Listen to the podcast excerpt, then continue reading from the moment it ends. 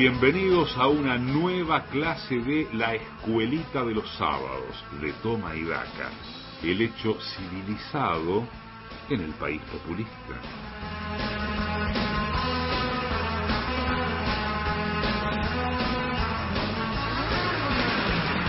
¿Querés dejar de ser un bruto? ¿Querés eh, un poco de educación, de cultura, de conocimiento, de sabiduría? El único lugar que te lo viene prestando desde que arrancó la pandemia, incluso antes, después también, es Toma y Daca. ¿Por qué? Porque tenemos un hombre de la cultura, tenemos un hombre del conocimiento. Tenemos a Julián Ellensweig, que es, además de nuestro coach ontológico, community manager y gurú espiritual, es el pedagogo de Fuste, fundador, creador y sostén financiero de la escuelita de los sábados de Toma y Daca. Por eso quiero saludarlo con la solemnidad del caso y darle pie para que arranque su columna, querido Julián Ellensweig.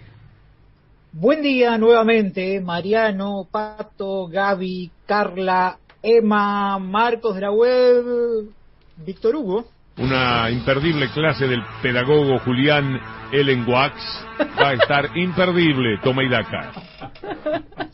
Buen día a los Tomaidakers que salieron de los indios, a los Tomaidakers que salieron de la selva y a los Tomaidakers que llegaron de los barcos. Es importante saber el origen de cada uno para no perder el contacto con las raíces.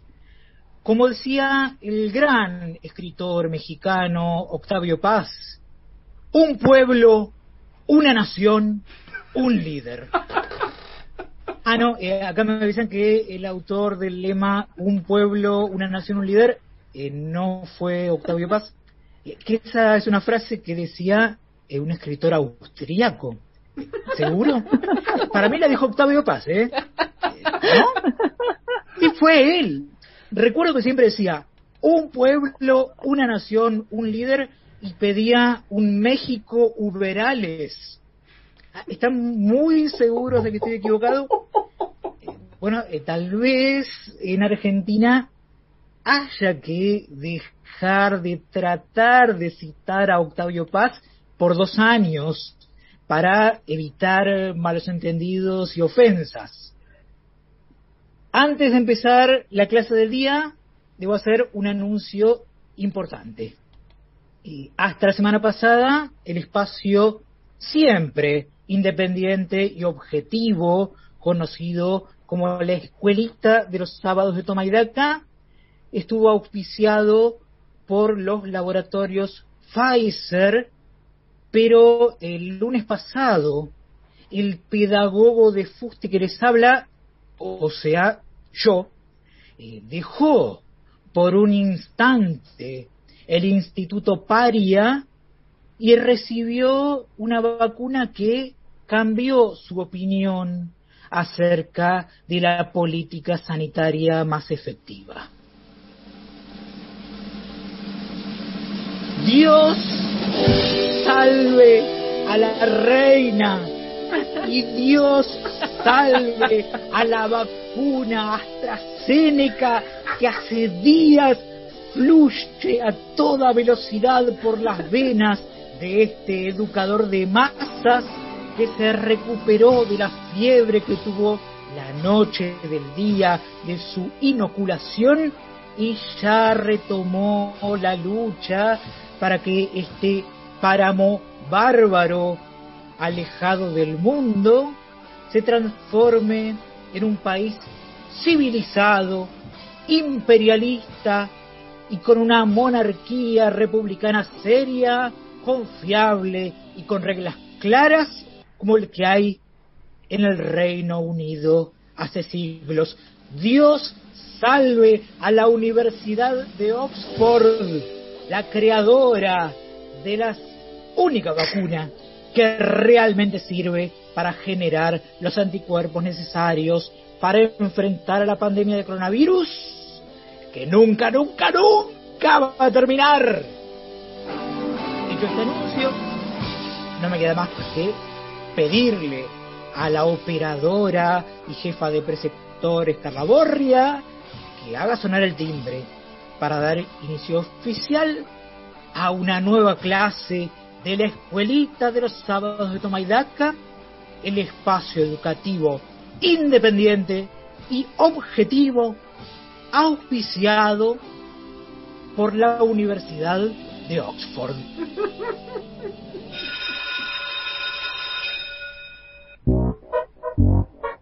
Hola chiques de las burbujes, ¿cómo están preparados para volver al régimen bimodal de clases presenciales y virtuales en la provincia de Buenos Aires desde el miércoles?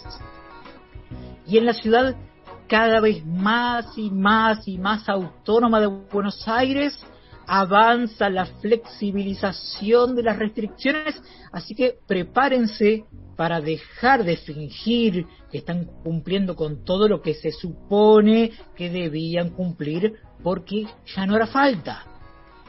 Si todos dejamos nuestras diferencias de lado y nos unimos, podemos lograr que la baja en la cantidad de contagios se detenga para volver a tener alrededor de 40.000 nuevos casos diarios como hasta hace unos días. Eh, hago mías las palabras del gran sanitarista que gobierna al país y les digo, salgan y contagiense. Ah, eh, me equivoqué. Eh, vayan y vacúnense, eviten el contagio. Hay que bajar los contagios, no subirlos. Espero que eh, no se hayan contagiado antes de mi marcha atrás. Eh, también espero que no hayan pagado el aumento retroactivo del monotributo antes de la marcha atrás. Ante la duda, chiques, dejen pasar 10 o 15 días cada vez que escuchen un anuncio que eh, la marcha atrás se convirtió en la política de Estado más firme de los últimos meses y por el momento no se dio marcha atrás a la política de dar marcha atrás sistemáticamente. Hay que ver, chiques, eh, si no se va a dar marcha atrás a la ley de promoción del acceso al empleo formal para personas travestis, transexuales y transgénero, Diana Zacayán, Loana Berkins, que fue aprobada en la Cámara de Diputados de Argentina. Eh, también hay que ver, chiques, si no se va a dar marcha atrás a la ley de equidad en la representación de los géneros en los servicios de comunicación, que recibió 134 votos a favor y 6 abstenciones entre los diputados y eh, que ya había sido aprobada en el Senado.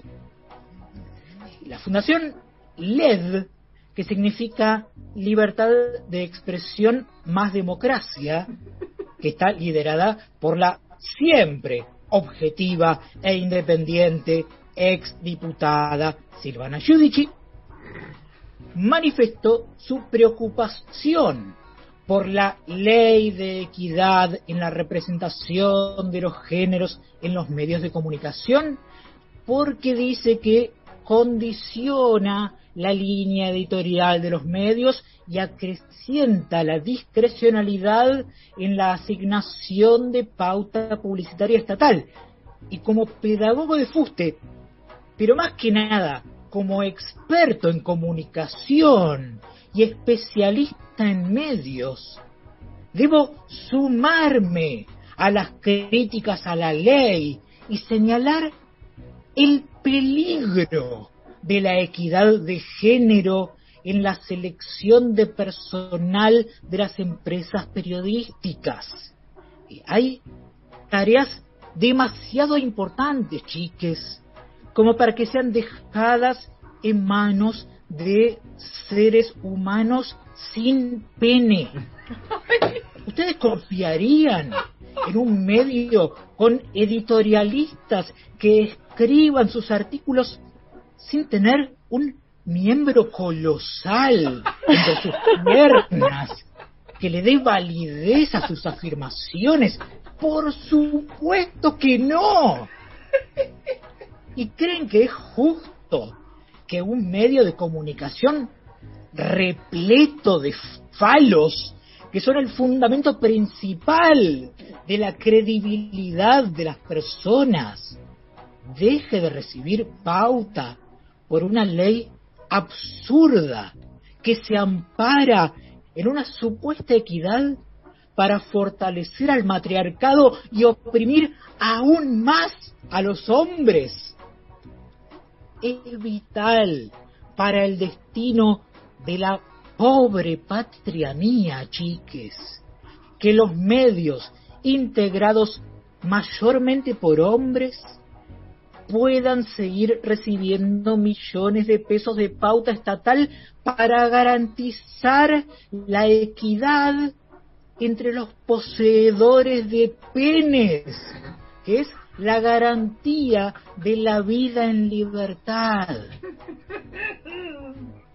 Para reforzar el mensaje a favor de que los medios confiables, que son los integrados principalmente por hombres con pene, puedan seguir recibiendo apoyo estatal, este pedagogo de fuste que les habla, o sea yo, va a leerles una poesía acerca de la importancia de la virilidad en el ejercicio del periodismo y la comunicación.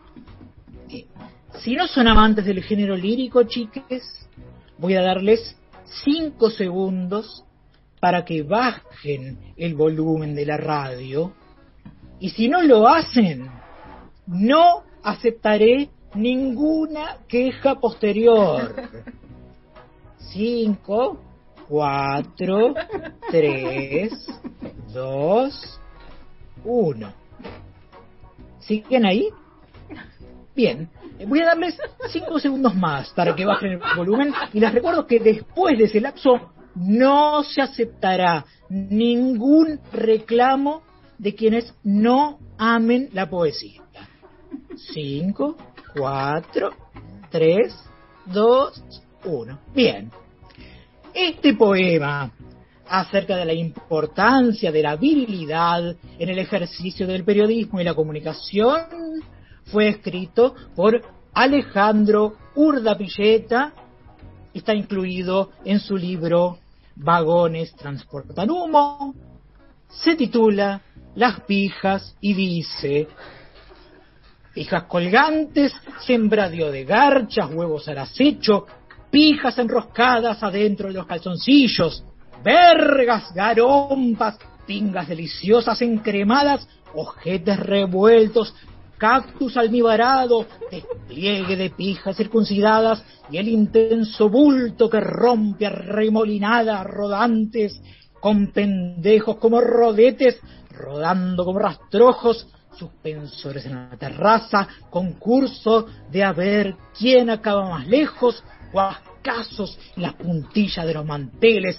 porongas en las bocas de los coroneles, chorgas, sodapes, pedazos de mampostería, gauchos con un solo huevo, hijas de los vestuarios, sacudidas de algarabía, mingitorios, crematorios, panqueques, morcillas, condones pinchados, 862 pijas por metro cuadrado, pijitas flácidas de los mormones y millones de pitilines, pijas y más pijas, pijas negras, grosas, con olor a rosas, pesadas de varios kilos, aceitadas de doble filo, pijas blandengues, frías, verdes, de cura con sabor a culpa porque se les pone dura, tres pijas en el desayuno, ocho a media mañana, tres o cuatro por el almuerzo y durante la tarde nada, pero a la noche pijas a granel, pijas llenas de bríos, de gran poder adquisitivo, pijas que asoman la cabeza con el movimiento del colectivo, gansos a diestra y siniestra,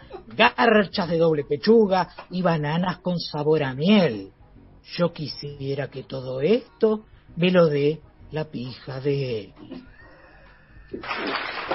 Tras este alegato vibrante y conmovedor de Alejandro Urdapilleta para que los medios integrados principalmente por hombres puedan recibir pauta oficial sin límites, debo dar por terminada la clase del día en la escuelita de los sábados de Tomaidaca, el espacio educativo, independiente y objetivo auspiciado por la Universidad de Oxford. Y decirles que vamos a reencontrarnos la semana que viene, eh, si los detractores de la poesía no levantan el programa, porque la pandemia de coronavirus no va a terminar nunca, nunca, nunca. ¡Eutanasia o muerte, chiques! Hasta la carta histórica Linadi que viene.